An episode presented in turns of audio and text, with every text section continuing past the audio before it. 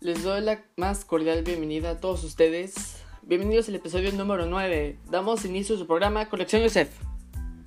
El día de hoy vamos a hablar sobre los mundos del sistema solar. Y como todos, tenemos esa idea acerca de los orígenes, las características, los movimientos de los planetas en el sistema solar. Pero ahora trataremos de saber algo más sobre los rasgos que los distinguen. Es decir, que vamos a ver en qué se parecen y en qué se diferencian. Hace mucho tiempo que el primer planeta que se descubrió fue Mercurio. Y aunque no es nada fácil poder observarlo, un científico llamado Copérnico, no alcanzó a poder distinguirlo, pero sabemos que se le conocía desde los primeros tiempos astronómicos que afectaron en la observación. Ptolomeo hablaba de una observación de Mercurio que era estrecha por los egipcios en el año 2065 antes de Jesucristo. La dificultad que reside en Mercurio está más cerca del Sol, que nos impide ver el pequeño disco luminoso del planeta, ya que para poder observarlo hay que aprovechar los movimientos en que Mercurio se representa a uno u otro lado del Sol mientras que en otro astro bajo el horizonte. Mercurio es mayor que la Luna, pero de menor tamaño que la Tierra. Su diámetro es unos 5 kilómetros, mientras el de la Tierra tiene algo más de 12.700 kilómetros. Es decir, que el radio del Mercurio es menor que la mitad del terrestre, que con respecto a su volumen, su masa, es grande y su densidad es 5,1 de veces la del agua. Como todos los planetas, describimos una órbita en torno del Sol que tarda 88 días en dar una vuelta completa y ahora resulta que en el término de un año, mientras la Tierra efectúa una vuelta entera alrededor del Sol. Pero Mercurio da algo más de 24 vueltas, ¿no? A la velocidad de traslación que fue asociado. Se dice que en la mitología romana el mensajero de los dioses, de los pies alados, de quien se le dio el nombre, se le conoce como la noche eterna. Y esta noche eterna es un fenómeno según el cual los planetas recogen eclipses. Uno de los focos que está ocupando por el Sol es cubierto por el astrónomo alemán Juan Kepler hace ya más de tres siglos. Claro. Y para poder conocer la excentricidad de las órbitas de los planetas, hay que efectuar las observaciones considuendas. Pero Mercurio describe una órbita mucho más elíptica en la que los demás planetas. Y cuando esta está mm, aproximado del Sol, o sea, en el perihelio, la distancia es de 46 millones de kilómetros. Mientras que el afelio, o sea, el punto más alejado del Sol, la distancia asciende a 70 millones de kilómetros. Si la órbita terrestre tuviera la un total de excentricidad, veríamos que el término de un año el disco del Sol se agrandaba y se encogía apreciablemente el mismo tiempo que varía de la distancia entre él y la Tierra. Todos estos planetas giran sobre su eje. En general se puede decir que todos los planetas van lento. Que sea ese movimiento de rotación cumple mucho más rápidamente que lo que el planeta emplea en dar una vuelta en torno al Sol.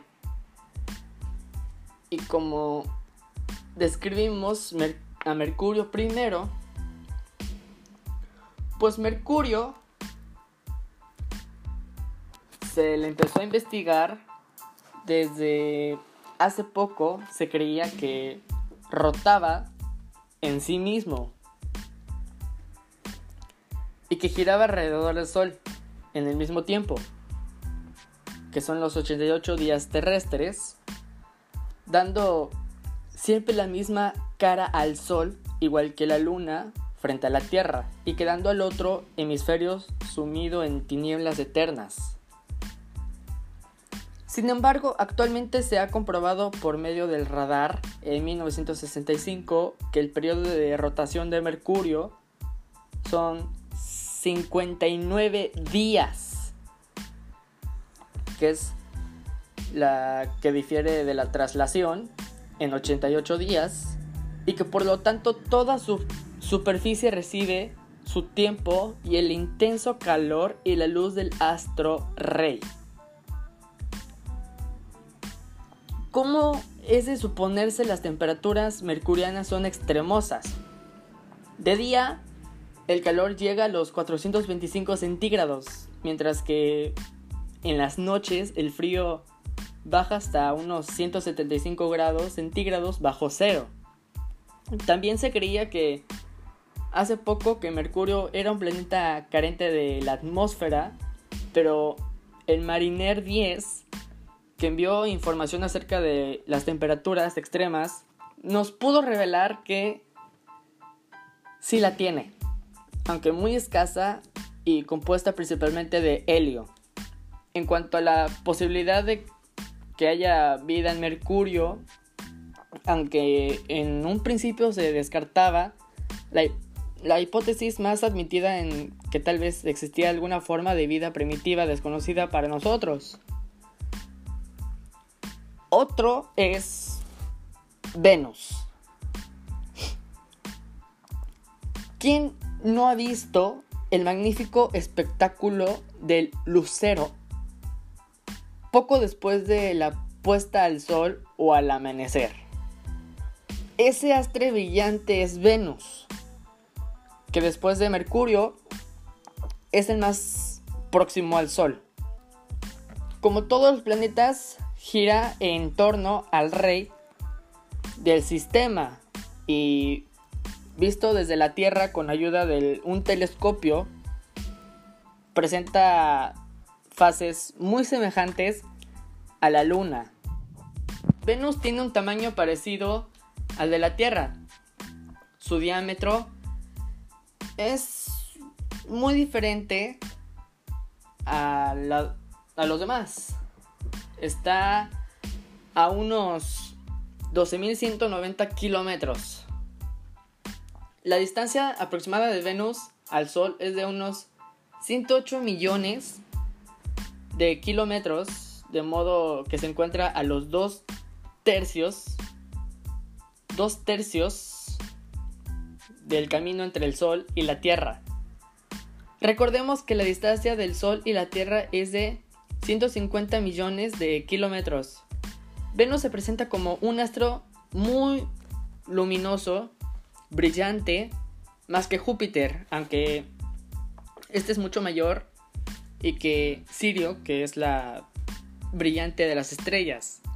Tan intenso es en ciertas ocasiones el fulgor de Venus que hace visible a simple vista en pleno día, lo que no ocurriría ni con Júpiter ni con Sirio, que astros que le siguen en orden de brillo. Se explica este hecho porque Venus está muy iluminado debido a su proximidad al Sol. Por esta parte, está más cerca de nuestro planeta que Júpiter. Y mucho más que todavía que Sirio, que si bien tiene la luz propia, se encuentra a unos 8 años luz. Esto nos puede confirmar que el aspecto de los astros depende del modo esencial de la distancia que nos separa de ellos, pues para que nuestra vista tanto la Luna como Venus son astros muy notables, mientras que en muchas estrellas son mayores y brillantes que el Sol, apenas si se pueden ver. Venus emplea unas vueltas en 225 días en dar una vuelta al Sol. También gira sobre su eje, pero su periodo de rotación son de 243 días. Es muy lento. Si lo comparamos con el de traslación, la temperatura superficial del planeta va de los 325 grados centígrados durante el día. A los menos 55 grados centígrados por las noches. La atmósfera se compone de dióxido de carbono, CO2, nitrógeno y vapor de agua. Sobre este y otros aspectos informaron las naves de Estados Unidos Mariner 4 y Venus Pioneer y Venera 4, 10 y 11 de la URSS. Espero que te haya gustado este episodio y me despido de esta emisión de este tu programa Conexión Yosef. Recuerden seguirme en Instagram como Joseph Vince OFC y anímense a adentrarse en el mundo de la ciencia. Hasta la próxima.